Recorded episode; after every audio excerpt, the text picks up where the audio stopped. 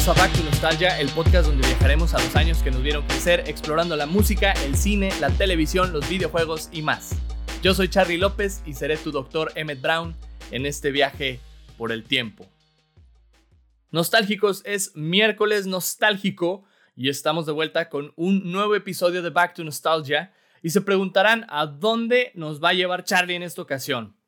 Pues en esta temporada estamos explorando el año de 1990, pero a ver, hagamos una, una breve pausa antes de continuar para recordar un poquito de qué se trata el podcast, porque seguramente hay gente que se va uniendo por primera vez, este es su primer episodio que lo está escuchando y pues quieren saber de qué se trata esto, ¿verdad? Porque este, este señor gritón hablando al micrófono y qué es este podcast. Pues bueno, hola, yo soy Charlie y se me ocurrió la idea de viajar por el tiempo junto con algunos amigos para explorar los años que nos han visto crecer. Cada temporada de este podcast es un año diferente y cada episodio un tema distinto.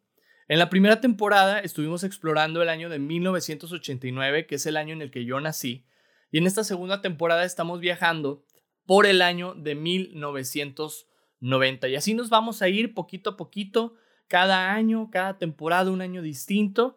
Y esto es Back to Nostalgia, ¿verdad? Para los que no lo conocían.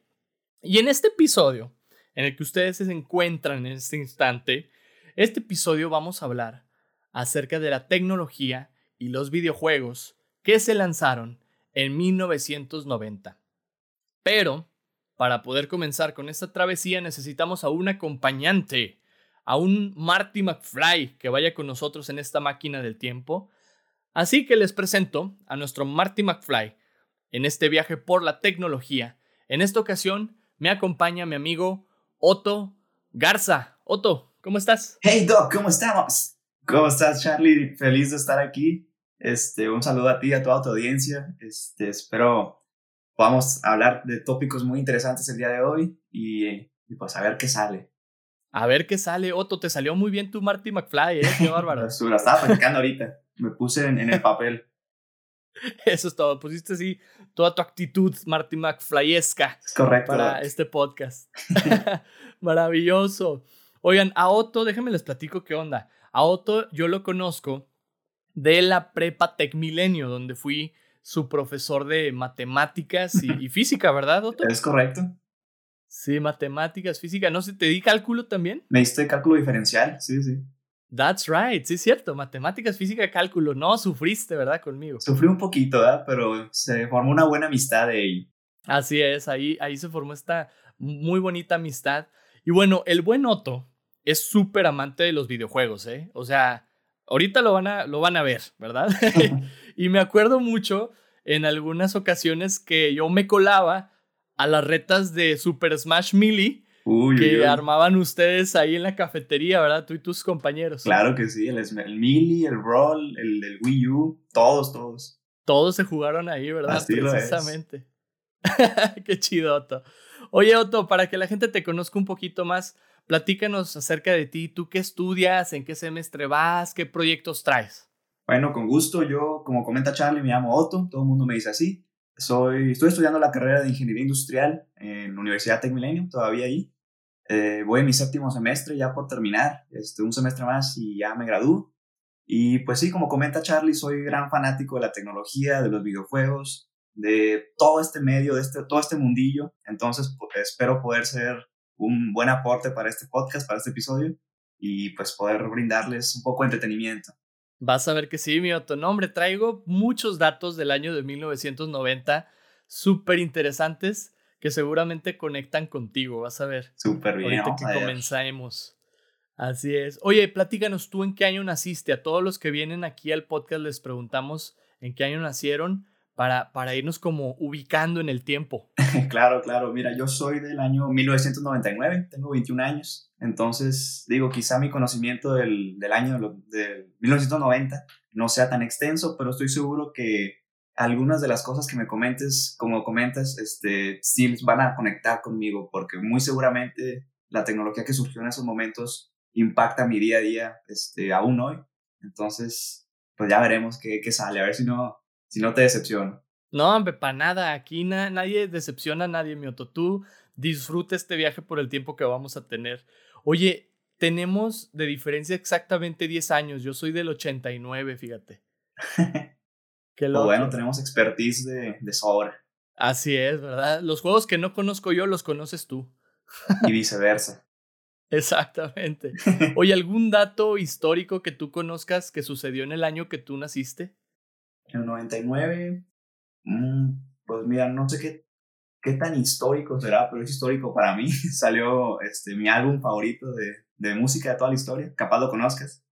Este, se llama The Soft Bulletin de The Flaming Lips. Uh, qué chido, sí, sí, ubico The Flaming Lips. Y sí, pues es mi álbum favorito, salió ese año. No sé qué tan global sea ese acontecimiento, pero para mí significa algo.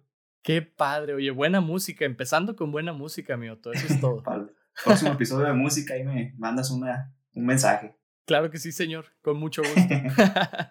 oye, y hablando de historia y de, de otros tiempos, Otto, vamos a abordar este episodio de videojuegos. ¿Cuál fue tu primera consola de videojuegos? Mi primera consola de videojuegos fue un Game Boy Color. Lo recuerdo muy claramente. Era un Game Boy Color morado transparente. Ah, claro. El clasicazo transparentoso. claro. Plástico medio chafillo, pero, pero muy buena consola. Sí, de esos de los que ya años después los encontrabas en los tianguis, ¿no? Así de que bien varas. De hecho, qué chistoso que lo comentas porque ahí fue donde lo compré. ¿Ves? Este, conociendo bien nuestra historia de los videojuegos. así lo es, particularmente en México, así, así sucede. Así sucede, sí. O sea, ¿cuál Toys R Us y cuál Best Buy? Aquí el tianguis manda, brothers. ¿Verdad? Tianguis, la pulga, como le quieran decir. Exactamente. ¿Cuántos niños no consiguieron sus primeros videojuegos en la pulga? No, no yo que todos mis amigos. Toda, toda la banda. Por ahí por donde vives tú, que yo sé que vives por el Tec Milenio, estaba una pulga, no sé si te acuerdas. Ah, claro, el mercado de la, de, no, perdón, el de, de la República. Ándale, sí, sí, sí. Eso, mer. Y pues por ahí, por ahí yo, yo tuve a, esa pulguita o ese mercadito, fue donde me compraron mi Smash del 64. a, a, esos niveles llegamos. Sí, muy buena historia ahí de los videojuegos. Pues muy bien, Otto. Te pregunto, ¿estás listo para este viaje por el tiempo? Estoy listo, Doc. Lléveme a donde usted desee. Excelente. Pues abróchate el cinturón porque vamos a fijar nuestro tiempo de destino a febrero de 1990. Febrero de 1990. Nos vamos a brincar el mes de enero porque no hubo nada muy relevante para, para este episodio.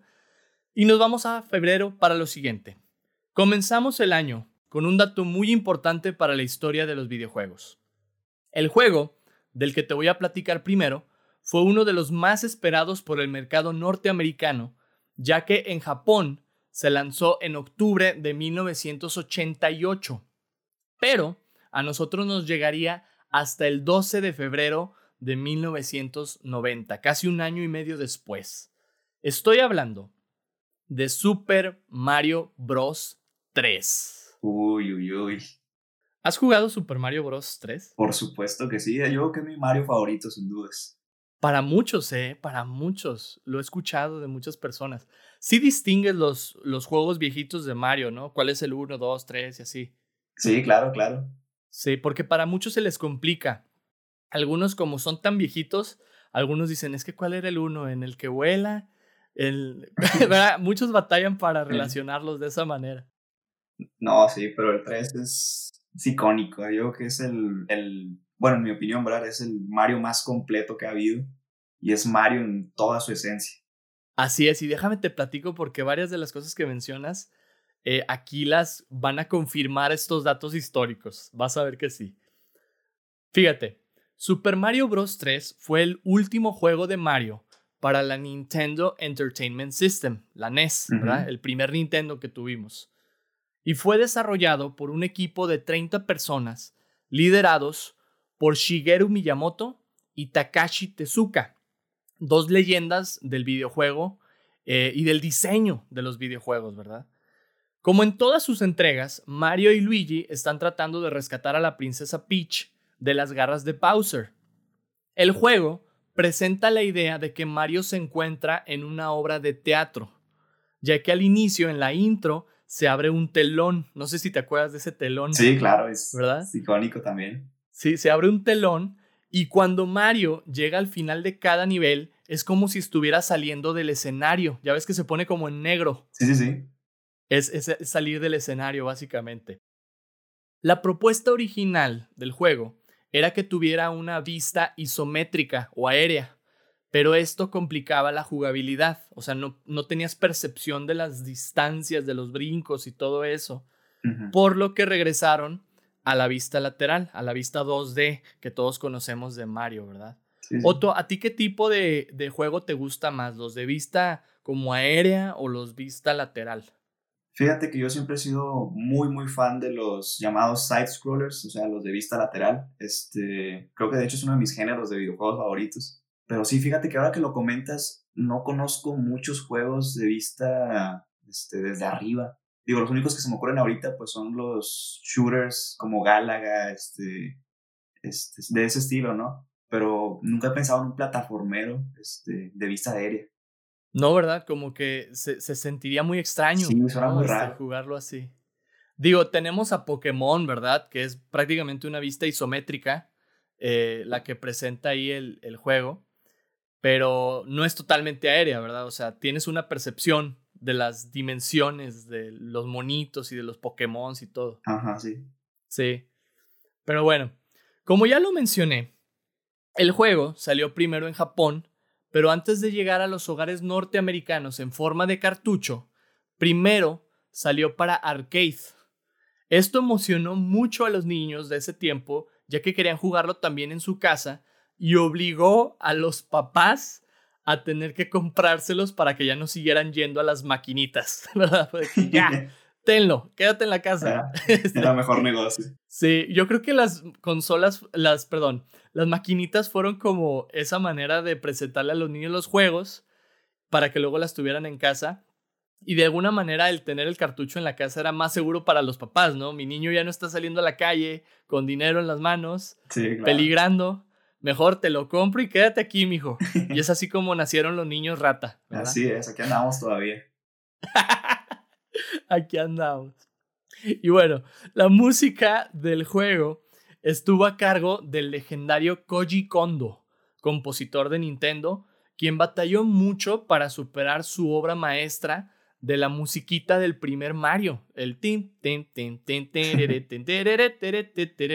Esa cosa es una obra maestra. Entonces, cuando lo invitan a participar de nuevo en este proyecto, dice, ¿qué hago para superar eso? Qué difícil, ¿no? Sí, sí. Súper difícil.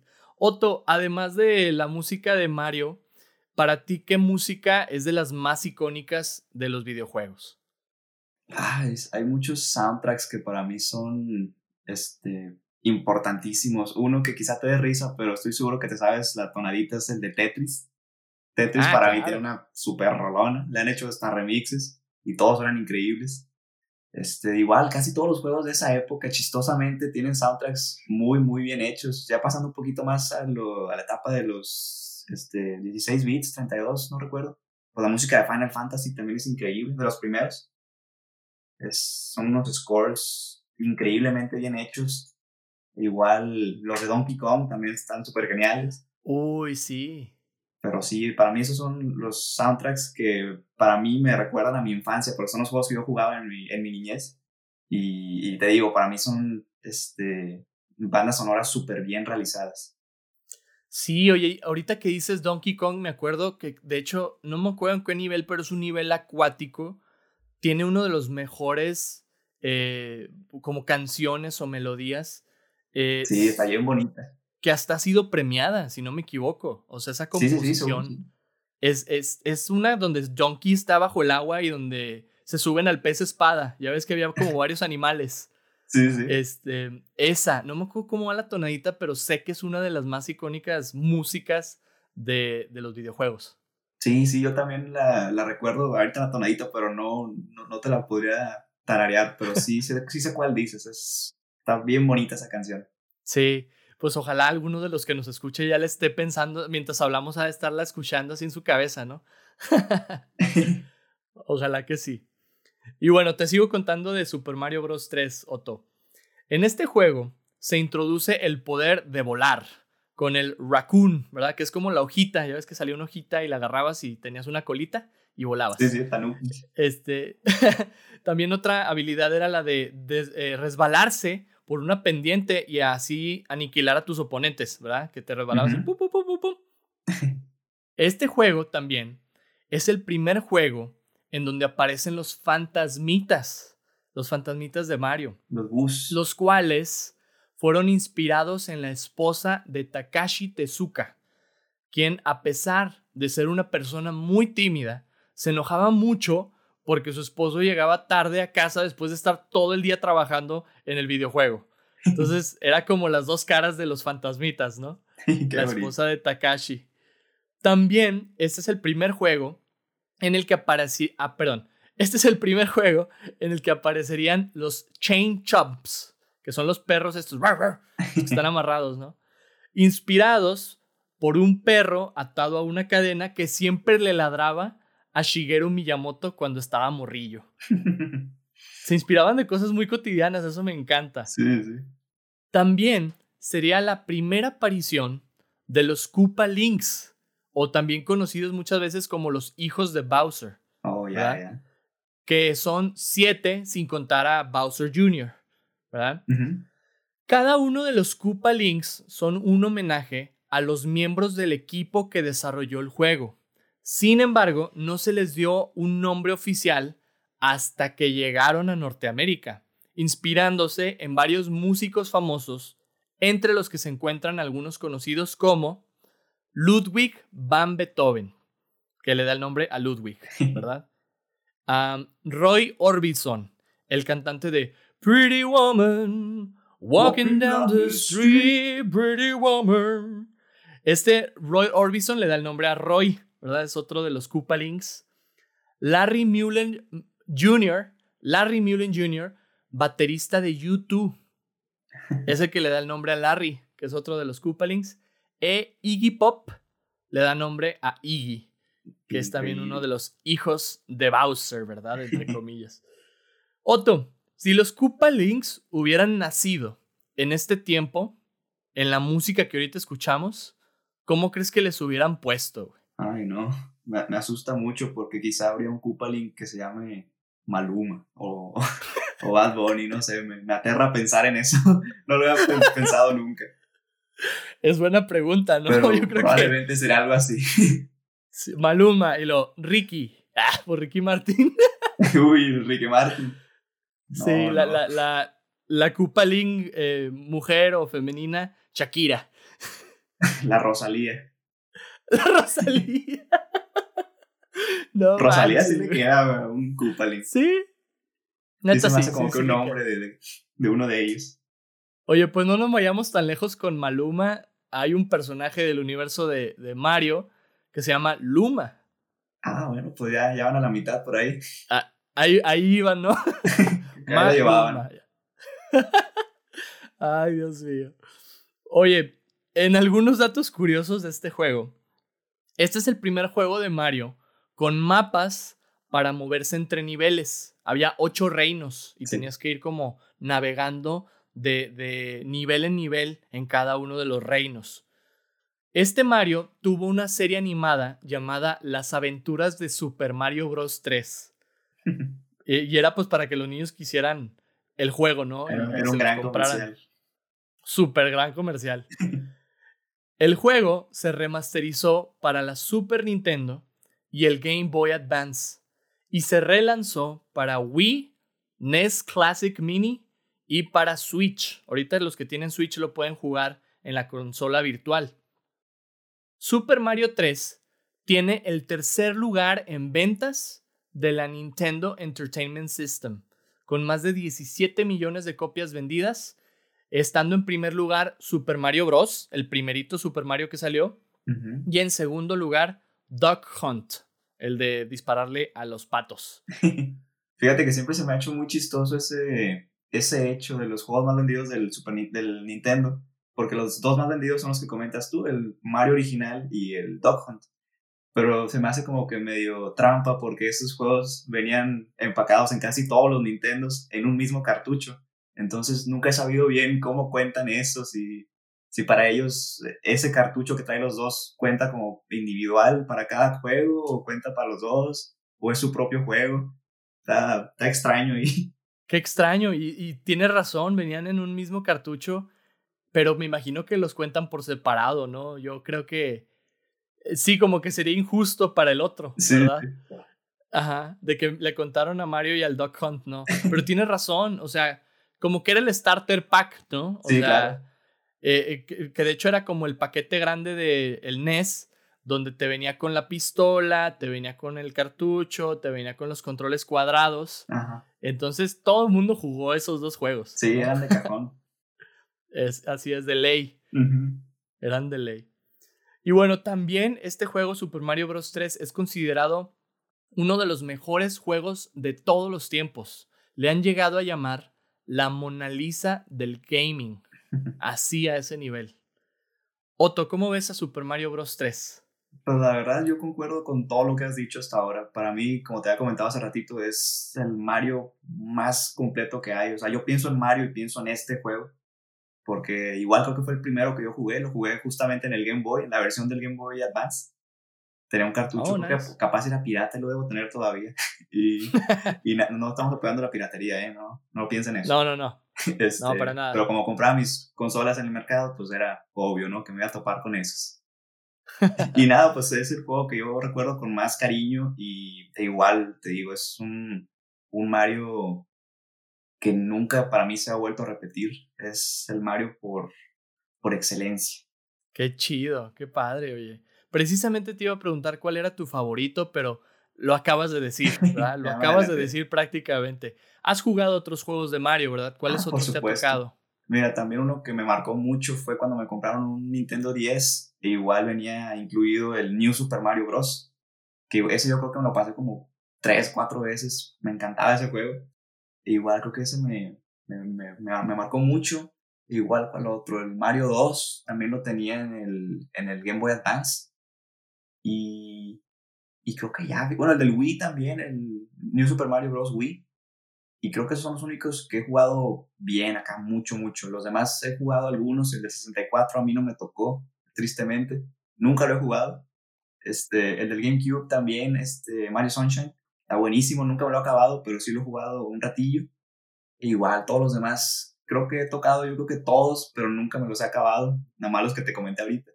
Pero sí, tengo mucho cariño al, al Mario de todas formas. Sí, oye, a todos nos ha tocado alguna versión de Mario en alguna ocasión, ¿no? A todos, eh, todos hemos tenido esa experiencia del Yahoo, ¿verdad? Clásico, no puede fallar. Ahorita me preguntaste si podía hacer voces. Las voces que sí puedo hacer son las de Mario. Esas sí me salen. A ver, aviéntate una frase de Mario. A ver, otra vez porque te interrumpí yo. Está buenísima. Ay, Dios mío. Mario, toda una eminencia, mira. Es. Pero como no nos cansamos de Mario, vamos a seguir hablando de Nintendo, ¿sale? Vamos a seguir hablando de Nintendo para este siguiente dato que te traigo. Nos brincamos de febrero a marzo y te platico. El 8 de marzo de 1990 comenzaría la primera edición del Nintendo World Championship, iniciando las eliminatorias en la ciudad de Dallas, Texas, y continuando con una gira por 29 ciudades de Estados Unidos. En este torneo, niños de todas las edades tenían la oportunidad de jugar los videojuegos de la Nintendo Entertainment System para demostrar quién era el mejor. Otto, ¿en qué videojuego tú eres el mejor? Que pudieras decir, ¿sabes qué? En esto yo la rifo, machín. Mira, no, no me gusta alardear mucho, pero si hay un juego en el que soy bueno, es sin dudas el Smash Brothers Melee. Me encanta ese juego, creo que si hubiera un conteo de las horas que lo, que lo he jugado, ya no se contaría en horas, se contaría en días. Es- le he dedicado tanto tiempo a ese juego. Me he comprado consolas nomás para poder jugar ese juego en particular. Creo que tengo como cuatro GameCubes y lo- el único juego que he tenido y que he jugado es el, el Smash. ¡Wow! ¡Qué chido! Entonces, sí, de hecho he ido a varios torneos. Nu- nunca los he ganado. Creo que ahí ya se cae mi, mi reputación. Pero, pero entre mi bolita de amigos, creo que sí soy el que más la. Ah, eso es todo. Eso es todo, mi Otto. Sí, sí, la armas, porque sí me ha tocado jugar contra ti y sí, es cierto. no estoy mintiendo, para que no vean. Exactamente. Pues déjame te platico. El torneo de Nintendo World Championship se llevaba a cabo dentro del evento llamado Power Fest. O sea, era como la convención esta grande de videojuegos de Nintendo y dentro de la convención estaba el torneo. ¿Verdad? Mucha gente piensa que el torneo era algo aparte, pero no, era dentro de un evento, el Power Fest. Este torneo contaba con tres categorías, de 11 años para abajo, entre 12 y 17 años y de 18 años para arriba. Los dos concursantes con mayor puntaje al final del torneo competirían para convertirse en el campeón de su ciudad. El ganador se llevaba un trofeo, 250 dólares y un viaje a la final mundial en Los Ángeles, California. A los segundos lugares les regalaban un tapete para jugar y un Game Boy. Así está bien, está bien. Sí. Y mira, la pregunta que te tenía aquí ya me la respondiste, ¿no? Este, si te llegó a, tocar jugar el Game Boy, te tocó el, el, Game Boy este Color, el morado transparente. ¿Qué juegos tenías en el Game Boy Color? En el Game Boy Color no tuve muchos, pero los que recuerdo así vívidamente, que recuerdo haber estado jugando en, el carro de mi papá en el asiento de atrás, era uno de Mega Man, pero no, no te sabría decir cuál, porque hay tantos juegos de Mega Man que, que no, no, no sé. Era uno, uno de Mega Man. Tenía también uno de Mario también, que tampoco recuerdo cuál sería, pero este era ese. ¿Y cuál más? No, te tenía bien poquitos, creo que tenía uno de Yu-Gi-Oh! Este, porque también me gustaba mucho Yu-Gi-Oh! Y ahorita son los únicos que me acuerdo, ahorita a ver si más adelante recuerdo más, pero, pero ahorita son los que me acuerdo que jugaba mucho. Qué chido. Oye, a mí me tocó el Game Boy, pero el anterior, ¿verdad? El, como de quién diría blanco y negro, pero era verde y negro, ¿no? el, el verde y negro. Este, precisamente en la temporada pasada de Back to Nostalgia platicábamos que en el 89 se lanzó el Game Boy y mira, llegó hasta tus manos, pero el color, ¿verdad? Así es. Todo esto de la historia nos ha marcado de alguna forma, ¿no? Entonces es bien padre compartirla y, platicar con amigos de ella. Por supuesto que sí. Y bueno, déjame te sigo contando. Las finales mundiales se llevaron a cabo en diciembre de ese mismo año en los estudios Universal de Hollywood, donde los finalistas de las 30 ciudades jugarían niveles nunca antes vistos de Super Mario Bros., Rad Racer, que era uno de carreras, y Tetris. Ellos tenían solamente 6 minutos y 21 segundos para jugar los tres juegos y obtener la mayor cantidad de puntos posibles. A los ganadores de cada categoría se les entregaron 10 mil dólares en premio, ah, un auto, una televisión de 40 pulgadas, un trofeo dorado en forma de Mario y un cartucho especial con los juegos del torneo. Y ese cartucho resultó ser el premio más costoso de todos. ¿Quién lo diría? Exactamente, para allá voy ahorita precisamente. Otto, ahorita ya nos decías que eh, has, jugado torneos, ¿verdad? Sí. ¿Nada más te ha tocado torneos de Smash Melee o has estado en torneos de algún otro juego? No, fíjate que nada más me he metido a los de, del Smash, digo, el Melee, el Ultimate y el del Wii U, pero no me he salido del mundillo del Smash. Ah, muy bien. Es que ahorita es lo más competitivo, ¿verdad? De Nintendo. Sí, de Nintendo sí. Y más o menos, porque como que no le gusta tanto a Nintendo ese ladillo competitivo, no lo apoya tanto. No, ¿verdad? Este, son los fans del juego los que crean la competencia, ¿no? A fin sí, los que lo mantienen vivo. Exactamente. Oye, ¿te acuerdas en el torneo al que fuiste eh, qué premio había? Era dinero, me imagino, ¿no? Sí, era dinero y creo que también había una, una medalla. Pero, pero sí, digo, nada que ver con los este, premios de acá del Power Fest. Ese es otro rollo. Otro rollo, un auto. un auto, ¿para qué quiere un niño un auto? Pues para el papá. Y ahí están todos los papás metiendo al torneo del próximo año a sus hijos. Qué buen incentivo. Sí. Oye, y en datos curiosos, precisamente hablando de los cartuchos, déjate cuento. Los cartuchos utilizados para las finales del Campeonato Mundial del Nintendo se valoran hasta en 100 mil dólares. O sea, esos cartuchos cuestan un varo. ¿Por qué? Fíjate bien. se hicieron solamente 116 copias. 116 copias de esos cartuchos. 90 de color plateado y 26 de color dorado. Obviamente los que tienen un poquito más valor son los dorados. Y sobre los años han empezado a hacer como copias de la original, ¿verdad? Sí. Y pues no cuestan lo mismo. Pero hay una manera, creo, de distinguir cuando el cartucho sí es de esa competencia, ¿verdad? De los originales que se hicieron y valen una feria. Sí, claro. Y fíjate, ya que estábamos hablando de Super Mario Bros. 3, hay una película que no sé si has escuchado hablar de ella que se llama The Wizard. Ah, por Es una movie. Ah, mira, sí lo ubicas. Es una movie de 1989 donde dos niños están tratando de llegar a las finales de la Nintendo World Championship.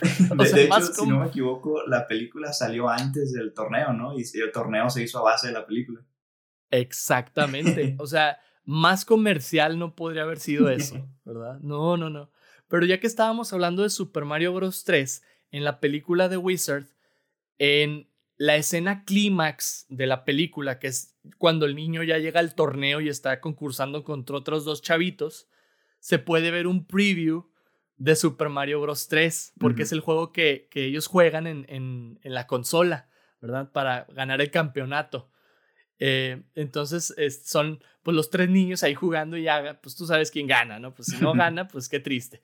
Pero eh, sí, ahí es la primera vez que veríamos Super Mario Bros. 3 aquí en Norteamérica. El sneak peek. El sneak peek famoso, exactamente. Pero qué chistoso, ¿no? Que todo ese, toda esa película casi casi era un comercial gigantesco para Nintendo y todos sus productos, ¿no? Creo que también ahí le hacían, este, eh, era también un comercial para el Power Glove, ¿no? Que estaba saliendo apenas. Sí. Ah, qué Nintendo. Sí, pobre Power Glove, digo, ni la película le ayudó a, a subsistir, porque luego, luego lo descontinuaron, pero pues ahí tuvo presencia, ¿verdad? era, era algo novedoso. Así es. Y pues eso fue el Nintendo eh, World Championship, ¿verdad? Y este, del mes de marzo nos pasamos al mes de mayo para seguir platicando de más datos históricos, Otto. Nos brincamos el mes de abril porque no hubo temas muy relevantes por ahí, pero en mayo sucede algo súper interesante. De los videojuegos nos vamos ahora a las computadoras. Pero antes de compartirte el siguiente dato, te quería preguntar, Otto, ¿Windows o Mac? ¿Qué prefieres tú? Me van a linchar aquí. Pero fíjate que yo te estoy platicando desde una Mac en este momento. ya, pues empezó el linchamiento. No, Ahorita ya van, varios, ya van varios caminos a tu casa, ¿verdad? Ahí con antorchas. con antorchas hechas de Mac, así de iPhone. un iPhone ahí prendido. prendido en llamas. y bueno, déjame te cuento por qué te hago esta pregunta. El 22 de mayo de 1990, la empresa Microsoft lanzaría Windows 3.0. Ah, la primera versión de Windows hasta esa fecha a la que le iría bien comercialmente hablando. Fíjate, ellos vendieron de este sistema operativo más de 10 millones de copias a nivel mundial. O sea, antes de eso no habían tenido mucho, mucho éxito Microsoft, pero este fue como el parteaguas, ¿verdad? De esta empresa. Algunas de las cosas que te voy a compartir a continuación quizá van a sonar súper absurdas para ti, Otto, porque tú ya creciste en un mundo con computadoras. Pero para ese entonces eran cosas muy innovadoras. O sea, wow, que esto tiene la computadora o el sistema operativo, ¿no? Lo atractivo de esta edición del Windows era que por primera vez veíamos las aplicaciones en forma de iconos. Increíble. Así es. Antes era en forma de lista. Era una lista y tú tenías que poner ciertos comandos para entrar a cierta aplicación, ¿verdad? Ajá. También podías arrastrar los archivos y renombrarlos. ¡Wow! era, era nuevo. revolucionario, sí. Sí. Además era un sistema fácil de personalizar, ya que más que un sistema operativo era un ambiente gráfico operativo. Tenía como un look medio tridimensional. Entonces para la gente eso era, wow, ¿cómo que se ve el relieve del icono? ¡Wow! Los requerimientos de hardware para instalar Windows 3.0 indicaba que el CPU debía de tener puerto para floppy disk, un megabyte de memoria RAM y capacidad de hasta 8 megabytes. Eso es más de lo menos, más bien, de lo que ahorita tiene mi celular, ¿verdad? o sea, no manches. Windows 3.0 también tenía, fíjate nada más, calculadora científica. A diferencia, a diferencia de su predecesor, que nada más tenía calculadora normal. Además, se podían ejecutar varios programas a la vez. Oh, sí. Está de risa, pero wow. O sea, eran los inicios de lo que hoy conocemos en las computadoras, ¿no? Es así como se introdujo el famoso Task Manager para cerrar las aplicaciones en ejecución. Ya ves que puedes abrir varias y que si se te traba puedes cerrar una y así, ¿no? El famoso Control Alt Supreme, ¿verdad? Ese famoso Control Alt Supreme. Otto, ¿cómo te sentirías si de repente todas las computadoras con Windows o en tu caso tu Mac de repente regresaran a Windows 3.0? Ay, Diosito. Bueno, en primer lugar, yo creo que esta llamada no sería posible. Para, para empezar, para primeras. Y, segundo, pues, chale, yo, yo, creo que el mundo se iría para abajo porque creo que ya más que algo estético, ya es este, una necesidad tener, por ejemplo, los iconos. Este, igual, no tener que andar memorizando comandos. E igual, en vez de tener todas las herramientas que ahora se tienen y que en ese entonces eran súper primitivas o de plano no existían. Y pues hoy en día son los cimientos de varias empresas incluso. Así es, oye, de varias empresas y de varias bombas atómicas que están listas para lanzarse. Así es, un botón y vámonos. Qué locura. sí, pero bueno. Eh, eh, Windows 3.0 Fíjate nomás este dato también. Este dato está muy interesante. Incluía el juego de cartas solitario. Fue su primera aparición del solitario. Y este dato también me llamó mucho la atención. Fíjate, en el 2019, el juego de solitario entraría al Salón de la Fama de los videojuegos. Se tardaron mucho, ¿no? en darle ese lugar, porque para mí ese juego es icónico. Muy merecido. Sí, sí, lo merecía. Yo creo desde antes, ¿verdad? Además del solitario, eh, Windows lanzó algo llamado el Entertainment Pack, que incluía juegos como Tetris y Buscaminas. Pero esos se vendían aparte, se vendían por separado. O sea, e-, era, era pues, como. Era como los anuncios de. ¿Cómo se llama? De las baterías se venden por separado. Haz de cuenta lo mismo. Igual acá, sí. Otto, ¿tú jugabas el solitario? Me encanta solitario, todavía lo juego solitario. De hecho, lo tengo en el teléfono. Oh, me fascina solitario, solitario Spider, el Klondike, todas las versiones me encantan. Muy buenos. Y le hace total honor a su nombre, ¿verdad? O sea, cuando no tienes nada que hacer y no tienes en qué caerte muerto ahí, ¿qué haces? Eh, el solitario. El solitario, pues ni modo. Es el juego más fiel a su nombre. Exacto, fiel a su nombre y a quienes lo juegan, porque siempre está ahí para nosotros. Así es. Tiene su mercado neto ahí en el nombre. Literal. Oye, Otto, si tú pudieras llevar un juego del presente a 1990 y agregarlo al Entertainment Pack de Windows 3.0, ¿cuál juego agregarías? No creo que ningún juego lo pueda correr el Entertainment Pack, pero a ver, pensando en uno que sí pudiera correr, quizá este Undertale, y aún así lo pienso. Pero sería muy interesante ver a, los, a la gente de esa, de esa época reaccionar a un juego así. Yo que estarían muy asustados. Sí, o a mí se me viene a la mente el Farmville. También, sí. Digo, con sus gráficos acá más, este, más humildes, pero pero ahí corriendo. Estará bien divertido. Pero wow, para ese entonces es que tengo el Buscaminas, tú no lo tienes. Ah, es que no compraste el Entertainment Pack. da mucha risa. Da mucha risa pensarlo. Y bueno, Eh, con la ayuda del lanzamiento de Windows 3.0, Microsoft obtuvo utilidades de 1.18 mil millones de dólares en 1990. Rebasaron el billón de dólares, como le dicen en inglés, ¿no? Convirtiéndose así en la primera empresa en llegar a ese nivel de utilidades en un solo año. Que vaya, no fue solamente la venta de Windows 3.0, era la venta de muchos otros más productos que ofrecían, pero gracias a que se introdujo Windows 3.0 llegaron al billón, ¿verdad? Los de Microsoft.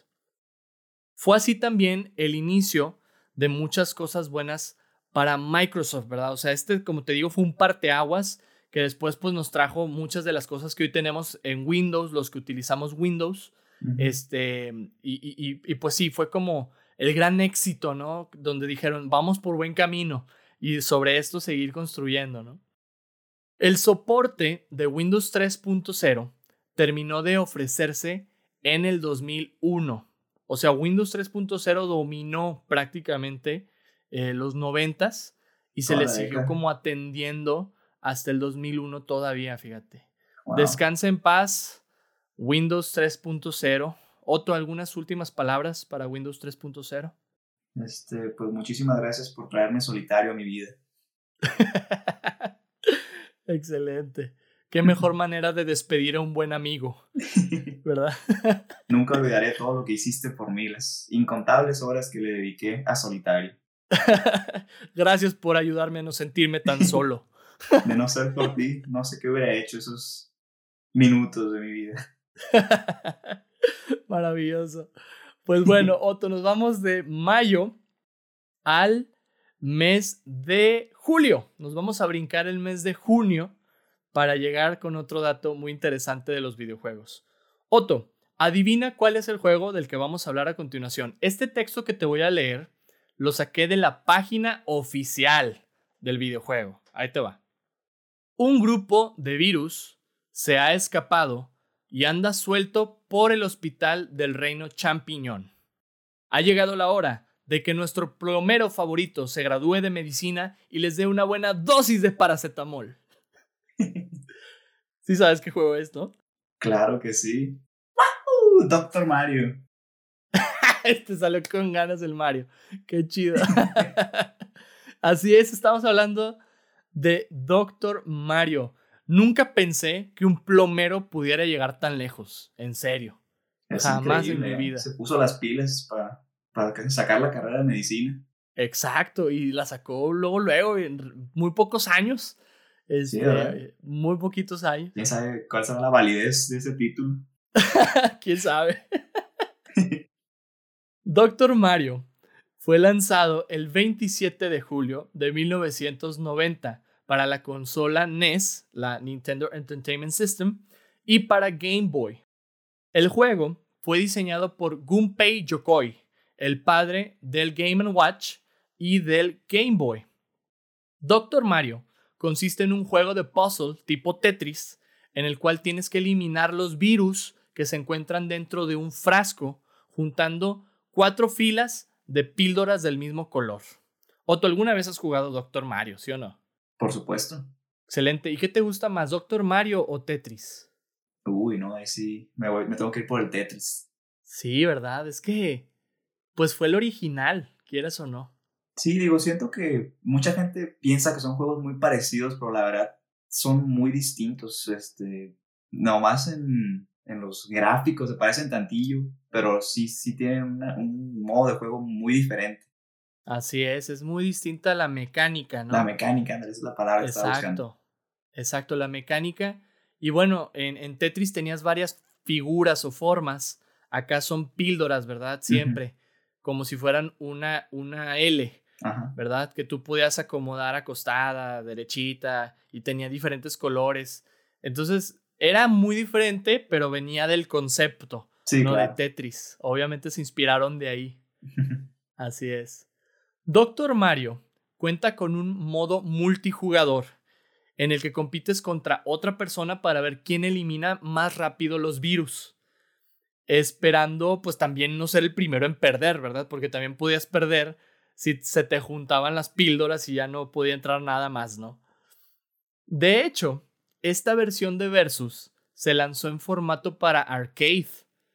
O sea, antes de, de que lo pudieras jugar en consola, se lanzó en arcade y es un formato muy padre porque los que tenían oportunidad de ir antes al arcade era una buena forma de jugarle a tu amigo. Sí, claro. Era de esos pocos juegos multijugador donde competías contra la otra persona. Estaría chido, Otto, que sacaran un Doctor Mario versión COVID-19, ¿no? Oye, chido. sí, ya tardaron. No sé por qué no han aprovechado esto como mercadotecnia. La neta que sí, es una oportunidad que no han aprovechado. Sí. ¿Cómo sería? ¿Cómo sería el Doctor Mario COVID-19? Sería muy extraño. Las capsulitas diría Pfizer, ¿no? Probablemente. de que Pfizer o Moderna, así, o Rusia. y ya dependiendo del, del virus, ya lo vas ahí acomodando. Algo así se me ocurre. Estaría chido, ¿eh? Ahí les va la idea millonaria Nintendo. Ojo Doctor Mario contra el COVID-19. Doctor Mario ha estado presente prácticamente en todas las consolas de Nintendo, Otto, ah, exceptuando GameCube y Wii. En eso no estuvo. En 1994 se arriesgaron, fíjate nomás a qué se arriesgaron, Otto, a sacar un cartucho que incluía el Tetris y Doctor Mario para la Super Nintendo. ¡Qué blasfemia! Escandaloso. Pero qué, pero qué arriesgado, ¿no? O sea, la gente va, o sea, puede elegir cuál de los dos jugar y pues muchos van a decir, pues yo quiero el original, ¿no? El Tetris. O sea, es como. Es como poner un Beyblade o, eh, y un trompo ¿no? en, la misma caja. Y le dices al niño, ¿cuál quieres jugar?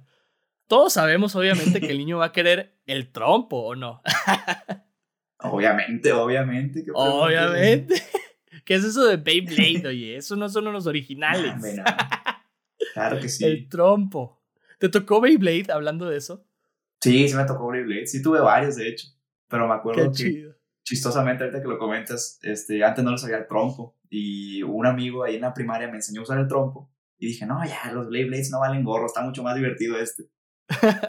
es que requiere más destreza, requiere más destreza el trompo. Te sientes más satisfecho cuando logras hacer un buen tiro con el trompo que con el Blade Blade. Exactamente. Sí, pero bueno, para, para los que no saben de qué estamos hablando, googleen Beyblade y googleen los niños que nos escuchan trompo, porque ya muchos no saben ni qué es eso, ¿eh? Lamentablemente. Malamente. No hay versión todavía para el PlayStation del trompo. Todavía no hay, fíjate. Dios mío. Pero quizá cuando dicen trompo, muchos ahorita están, hay unos taquitos. Unos taquitos. Ay, qué rico. La boca. Sí. Yo creo que debe ser muy extraño para un niño que dice trompo. Ah, como los taquitos. No, trompo. ¿Cómo? O sea, que no entiendan. Ay, Dios mío. Déjame te sigo contando de Doctor Mario. Doctor Mario es considerado uno de los juegos más famosos de Nintendo, al grado que el personaje ha llegado a aparecer en otros videojuegos, como Super Smash Bros. Es correcto. Su primera aparición fue en Melee. Se lo brincaron en el Brawl, en Brawl no apareció, y después regresó para Smash Wii U y para Smash Ultimate. Otto, ¿tú la mueves con el Dr. Mario en el Smash? Claro, sobre todo en el Melee, ahí, sí, sí la arma el Dr. Mario. Sí, ábrele. Sí, está perrillo el Dr. Mario. Sí trae bien las recetas médicas. Claro, claro. Te receta unos buenos, una buena zarandeada. una, unas buenas, este, ¿cómo se llama? Este, vacunas de COVID para, para ti. Por favor. Estaría chido que le agregaran ese poder, ¿no? Tu Final Smash, ¿no? Una vacunota. Una vacunotota acá. y bueno, de Doctor Mario, en algunos datos curiosos. En 2013 se lanzó Doctor Luigi para la Wii U como parte de la celebración del año de Luigi. Existe algo llamado el año de Luigi. Chistosamente sí. Lo recuerdo muy bien. 2013. Dios mío. En Doctor Luigi, las capsulitas tienen forma de L. Pues por Luigi. Claro, claro. Tenían que hacerlo. Así es. Y el año pasado, Doctor Mario llegó a los smartphones con Doctor Mario World, juego que a muchos no les gustó. Quizá, no sé, ¿verdad? Porque Nintendo y los smartphones como que no se llevan bien, ¿verdad? No, ¿verdad? No, no tienen buena química. Pierde su magia, ¿no? El juego de Nintendo en un smartphone, de alguna u otra forma. ¿no? Sí, no se siente como Nintendo. No, para nada. Y pues esto fue Doctor Mario, Otto. Se lanzó en 1990. Eh, te quería preguntar, ¿en qué otro empleo te gustaría a ti ver a Mario? Al Mario, que no ha sido el Mario ya.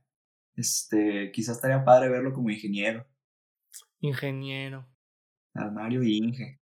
Es constructor en Super Mario Maker, ¿no? Ajá, ahí es como, que ingeniero civil, pero, pero un ingeniero acá mecatrónico, estaría interesante, ¿no? mecatrónico. Que te enseña a hacer circuitos o algo. Ándale, un juego de circuitos, ¿no? Que tienes que juntar circuitos del mismo color para que hagas la conexión y estaría chido. Ah, algo así, algo así. Yo creo que Nintendo se me puede ocurrir algo. Sí, pero ¿de qué lo hemos visto ya? A ver, lo hemos visto de plomero, que es su primer trabajo. De plomero. Lo hemos visto de tenista, de golfista, de corredor de carreras. de jugador de soccer también. De jugador de soccer. ¿Hay alguno de básquetbol? Ay, no me acuerdo. Capaz en las Olimpiadas que tiene con Sonic. Yo creo que. Ah, quizá, quizá sí. sí, Lo hemos visto de doctor, de ingeniero civil. ¿Astronauta ha sido Mario? Sí, ¿no? Me suena haber visto a Mario con traje de, astronauta en alguna ocasión. Sí. A mí también. Ah, pues ha ¿Sabes? En el Mario Galaxy, ¿no? Pero pues no. Probablemente. Probablemente. Fíjate. No sé, como que nos falta ver a Mario psicólogo. O sea, siento yo. Mario psicólogo.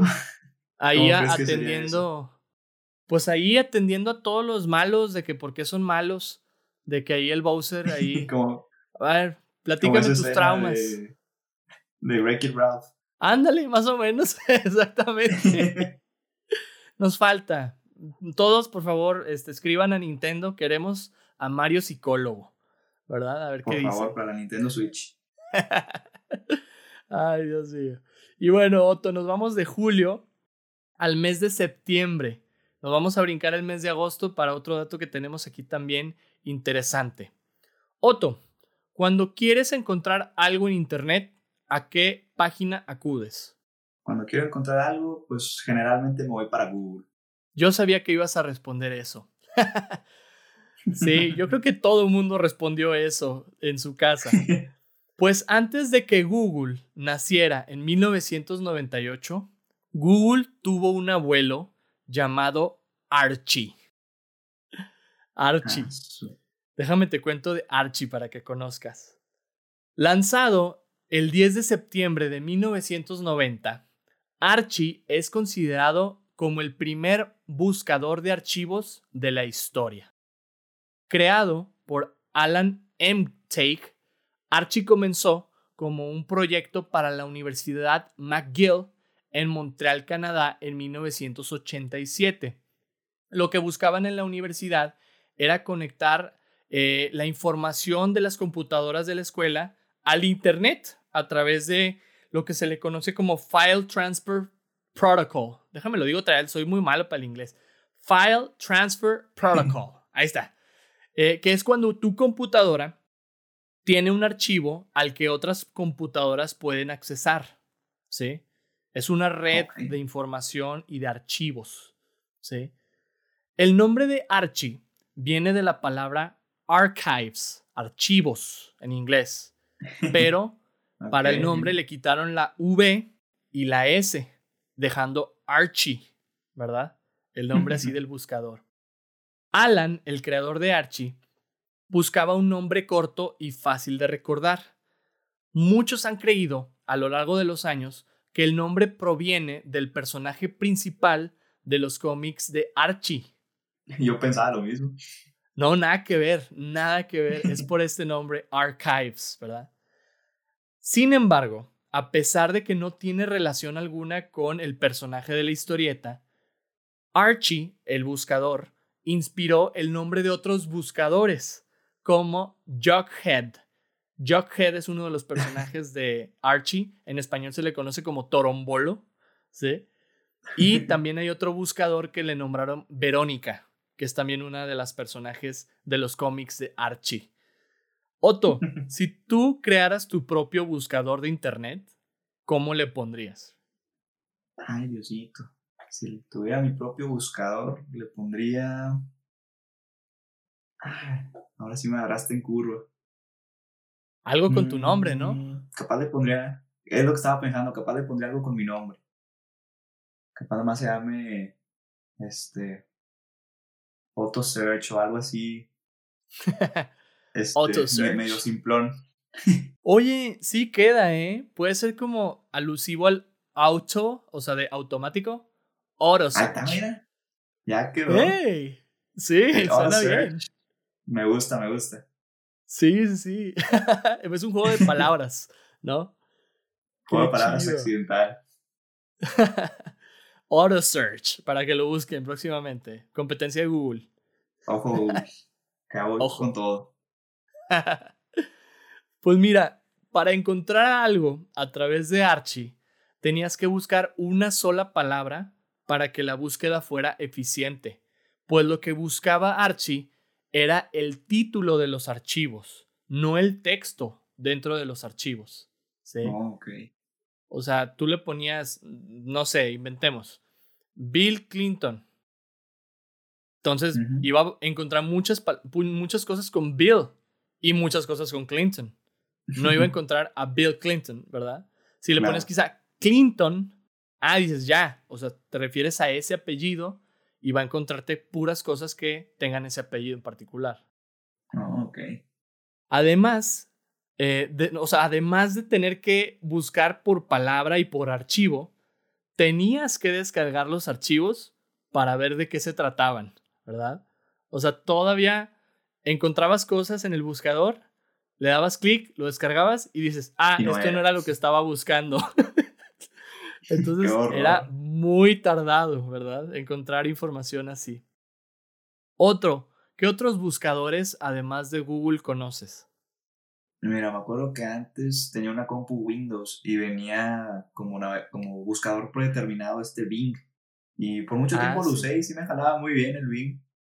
Sí, es clásico. ¿Cuál otro? Ah, conozco varios que tienen como. Este. Bueno, había uno, no recuerdo el nombre, pero básicamente lo que era era que cuando buscabas algo usando ese buscador, plantaban un árbol. No recuerdo el nombre ahorita, ah, pero tengo una amiga que lo usa. Se llama Ecosia. Ecosia, Mel. Ecosia, sí, sí lo ubico. Estos son ya más nuevos, ¿no? Ecosia, Bing. Antes había uno que se llamaba Altavista. No sé si te llegó a, a tocar escucharlo. Creo que sí lo he escuchado antes, sí. Sí, Altavista. Y claro, Yahoo. El Yahoo también. Allá en Estados Unidos creo que todavía lo usan bastante. Sí. Hoy nos, nos la hemos pasado con puro Yahoo, ¿verdad? Con el Mario también. Yahoo. Oye, sí, ¿verdad? es como la constante de este episodio. Literal. pues mira, con el surgimiento precisamente de Yahoo y Google, a finales de los noventas, Archie dejó de funcionar a finales de la década, ¿verdad? Fue como ya, eh, eh, fue su tiempo, ¿verdad? Durante los noventas nada más su presencia de Archie. También le decimos a Archie, descanse en paz, descanse en paz, mi Archie. Este, gracias por todo, Archie. Otto, algunas palabras para Archie. Archie, no te conocí mucho, pero estoy seguro que de no ser por ti, no podría buscar todas las tonterías que busco hoy en día. Entonces, gracias por haber estado aquí.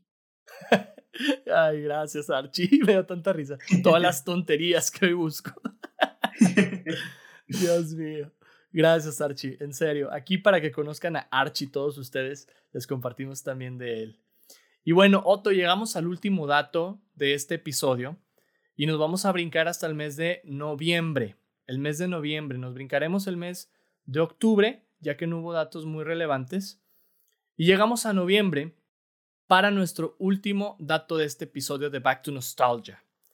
El 21 de noviembre de 1990 se lanza en Japón la consola de videojuegos Super Famicom, la cual llegaría un año después a Norteamérica con otro nombre. ¿Quieren saber de qué consola estoy hablando? Pues no se pierdan el episodio de videojuegos de la próxima temporada de Back to Nostalgia, donde estaremos explorando el año de 1991 para abordar este suceso tan importante en la historia de los videojuegos.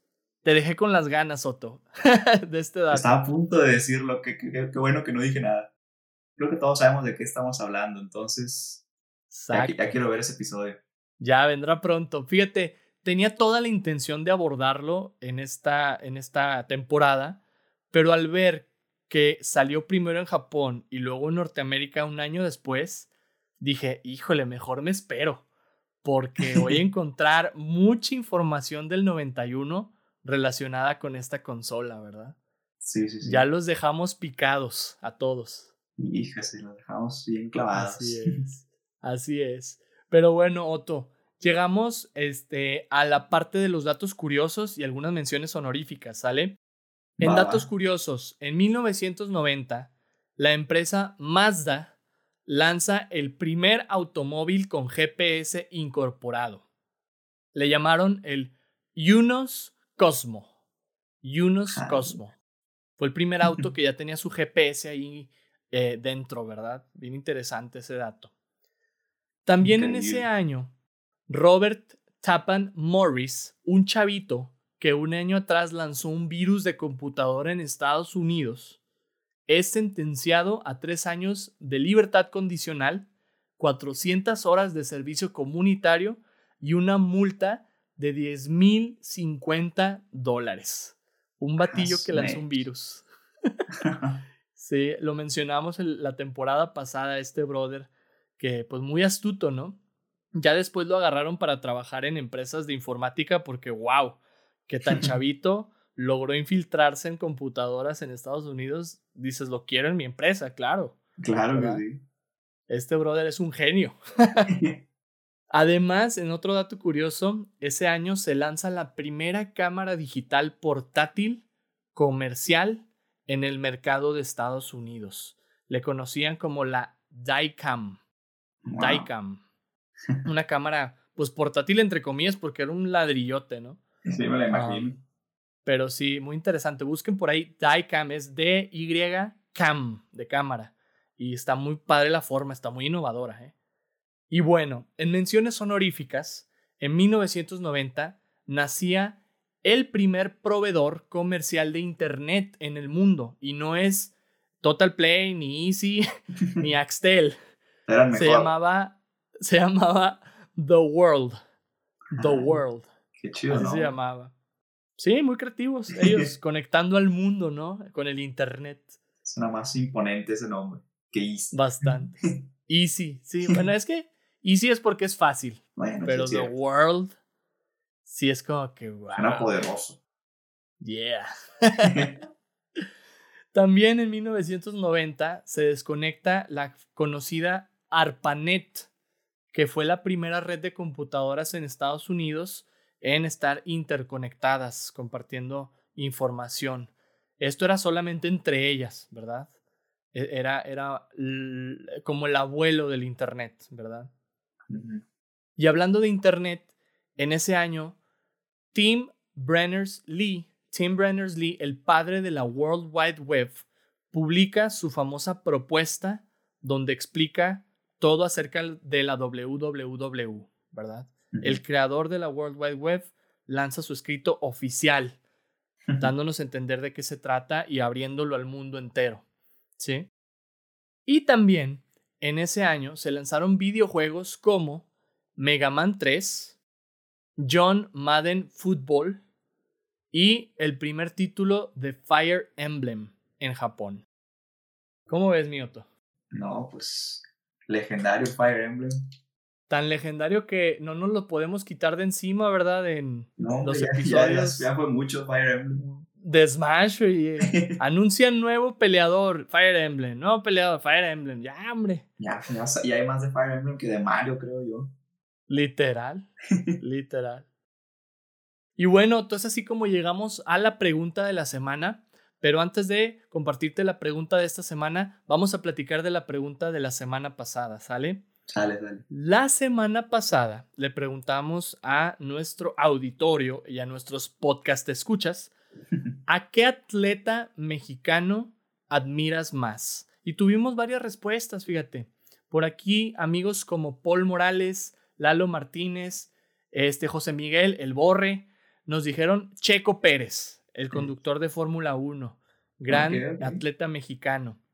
Camila Bantz, una amiga, nos dice que ella admira mucho a Alexa Moreno, una gimnasta mexicana. Alexa Moreno.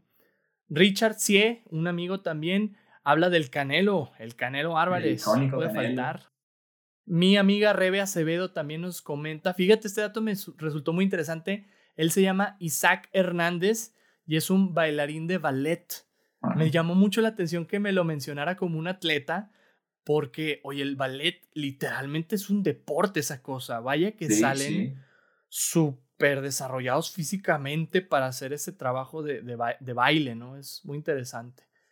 Por ahí mi amigo Rafa Salazar nos compartía de Ruiz Jr. y de Raúl Jiménez, ¿verdad? Por ahí dos atletas mexicanos.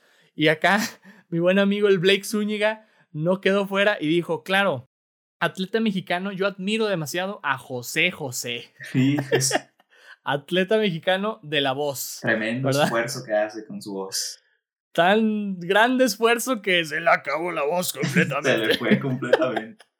Ay, mi José José, triunfando. Lo extrañamos mucho a mi José José. Un saludo de donde sea que esté. Donde sea que se encuentre. Otto, eh, te la pregunto a ti también esta pregunta. ¿A qué atleta mexicano admiras más? Pues mira, este, Hugo Sánchez creo que es este, una mención obligada, futbolista icónico. Este, creo que es uno de los únicos que ha sido aclamado por la FIFA como uno de los mejores futbolistas mexicanos. Wow. Súper bien. Este, ¿quién más te puedo comentar? Creo que también has platicado de Julio César Chávez, que también es punto de aparte, un ícono del boxeo. Y, la última que se me ocurre pues es Lorena Ochoa, la, golfista, creo que también la platicaste ahorita. También todos, todos son icónicos. Sí, oye, Bárbara, también Lorena, de las mujeres atletas más reconocidas, ¿no? A nivel mundial, aquí en México también. De un deporte que quizá muchos no somos muy gustosos, ¿verdad? Pero, pero que es, sí requiere mucha disciplina, destreza, habilidad. Sí, por supuesto. El golf, ¿verdad? Que para muchos de nosotros nuestro acercamiento al golf fue el Mario Golf de Nintendo 64. O ir al mini golf ahí del Incredible Pizza. Ándale. ahí, ahí es donde nos empezamos a convertir en los Tiger Woods que somos ahora. Así andamos ahora. Así es.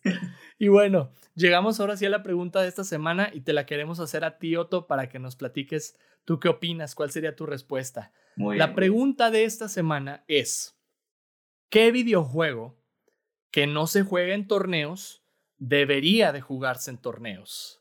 ¿Tú qué opinas, Otto? ¿Cuál juego deberíamos de agregar a un torneo? Mira, ahorita quizá te rías de mí, ¿verdad? Capaz la audiencia se ría de mí, pero me quedé pensando mucho. Ahorita que estábamos hablando de cierto juego, ya sé que hablamos de muchos, ¿verdad? Pero hubo uno que se me quedó en la mente y estoy hablando del solitario. Imagínate un torneo de solitario en línea. ¿O poco no estaría genial? ¿Has, visto esa nueva tendencia que tienen ahorita de hacer juegos como, este, creo que el, género es Battle Royale, que, que nada más queda un ganador al final de muchos? Sí. Bueno, imagínate uno como el Tetris 99, pero de solitario. ¿A poco no estaría interesante?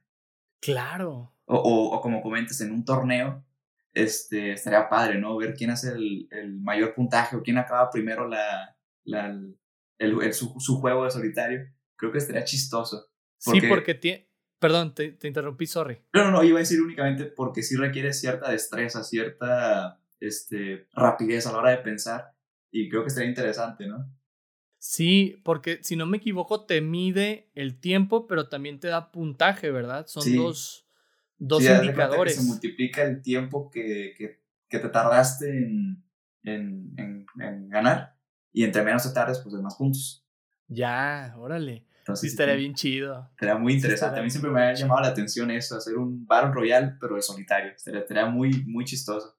Órale, sí, estaría genial, estaría genial. Ah, yo estoy piense y piense cuál, oye, pero por mi mente en un momento pasó que había un juego de Nintendo 64 de los Rugrats. Ah, caray. sí. Oye, una competencia de ese de los Rugrats no sé, de a ver quién lo acaba primero, o a ver si alguien le entiende, porque yo jamás lo entendí ese maldito juego. Oye, fíjate, ahorita me quedé pensando, capaz sí exista, ¿verdad? pero yo nunca lo he visto. No sé si exista una escena competitiva del Mario Kart. Ahora, yo nunca he visto, pero estaría interesante en mm. un torneo de Mario Kart. Sí, debe de haberla. Sí, sí, Nintendo ha regresado con sus World eh, Championships pero tienen como muchos juegos distintos. Creo que sí ha habido de Mario Kart, pero ah, estaría genial. Sí, sí. Estaría genial. Pues mira, acaban de sacar un Mario Kart, no sé si lo has visto, que es con control remoto. O sea, que es un carrito ah, de verdad. Oye, pues que se armen unas retas de eso. Oye, pues sí, estaría genial. Sí, o sea, de crear la pista y de y competitivamente correrlos porque lo padre para quienes no conozcan de este juego es que así como físicamente se mueve el carro alrededor de tu casa, en una pista que tú crees, eh, en la pantalla tú estás viendo todo lo de un juego de eh, Mario Kart, ¿verdad? O sea, los, los ítems, los obstáculos, los, no sé, todos los enemigos aparecen ahí. Estaría bien fregón, fíjate. Sí, estaría genial. Ahorita que lo comentas, imagínate rentar ahí un, un auditorio chiquito, hacer una pista ahí. Sí. Estaría fregón, como si fuera uno de esos torneos de robótica, pero nomás para la carrerita. Estaría fregoncísimo. No, hombre, aquí idea millonaria para Nintendo otra vez. Mira, les estamos dando mil ideas, Otto. Ya, compraste. deberían de pagar. sí, oye. Pero excelentes respuestas. Me encantaron, me encantaron ahí tus ideas para esto de los torneos. Y bueno, les repetimos la pregunta de la semana para todos ustedes que nos escuchan. ¿Qué videojuego que no se juega en torneos actualmente debería de jugarse en un torneo. Ahí platíquenos este, respondiendo a la pregunta de la semana en nuestra cuenta de Instagram, arroba Back to Nostalgia Podcast. Y el próximo episodio, aquí estaremos compartiendo sus respuestas. Otto, ¿disfrutaste de este viaje tecnológico por el tiempo? La verdad es que sí, Charlie, te agradezco muchísimo por la invitación. Fue muy, muy ameno estar aquí. Este, me encantaría regresar en alguna otra ocasión. Si, si tú quisieras, yo estoy más que puesto. Claro que sí, no, hombre, aquí el espacio es todo para ti y vas a ver que regresamos. Ya te dejé picado para el 91. Sí, no, hombre, ¿por qué hiciste eso? Ahora tengo que venir. Ahora obligadísimo, repite. Ahora sí obligada. Sí, sí, sí. Me encanta la idea, Otto, de tenerte de vuelta. Y gracias, en serio. Yo, como lo he dicho ya varias ocasiones, eh, a este podcast yo invito a, amigos y a personas que quiero mucho, ¿verdad? Y, gracias, en serio, por acompañarme en este viaje por el tiempo, por ser nuestro Marty McFly Con en mucho este gusto. viaje. Eso es todo. Otto, cuéntanos cómo te pueden encontrar las personas en tus redes sociales. Ah, pues este, no estoy muy activo en las redes, pero si gustan seguirme en Instagram, no les diré que no. Este, estoy como Otto, este, guion bajo, no sé, así como knows, pero en inglés. Y, nada, este, si, si quieres seguirme, adelante, no, no subo mucho, pero pues ahí para cotorrear, estoy siempre dispuesto. Excelente, ese es el espíritu, Otto. Perfecto, pues muchas gracias, Otto, por acompañarnos en este episodio de Back to Nostalgia. No, hombre, gracias a ti y a todos los que estén escuchando. Te mando un abrazo a ti e igualmente a todos los que estén aquí en el podcast y esperando volver a verlos o escucharlos próximamente. Excelente. Excelente, pues a mí me pueden encontrar en Instagram como arroba soy Charlie López y les damos muchas gracias por acompañarnos en este episodio de Back to Nostalgia. Te esperamos la próxima semana para platicar de la televisión de 1990. Síguenos en Instagram en arroba Back to Nostalgia Podcast. No olvides responder a la pregunta de la semana y mantente nostálgico. Nos vemos.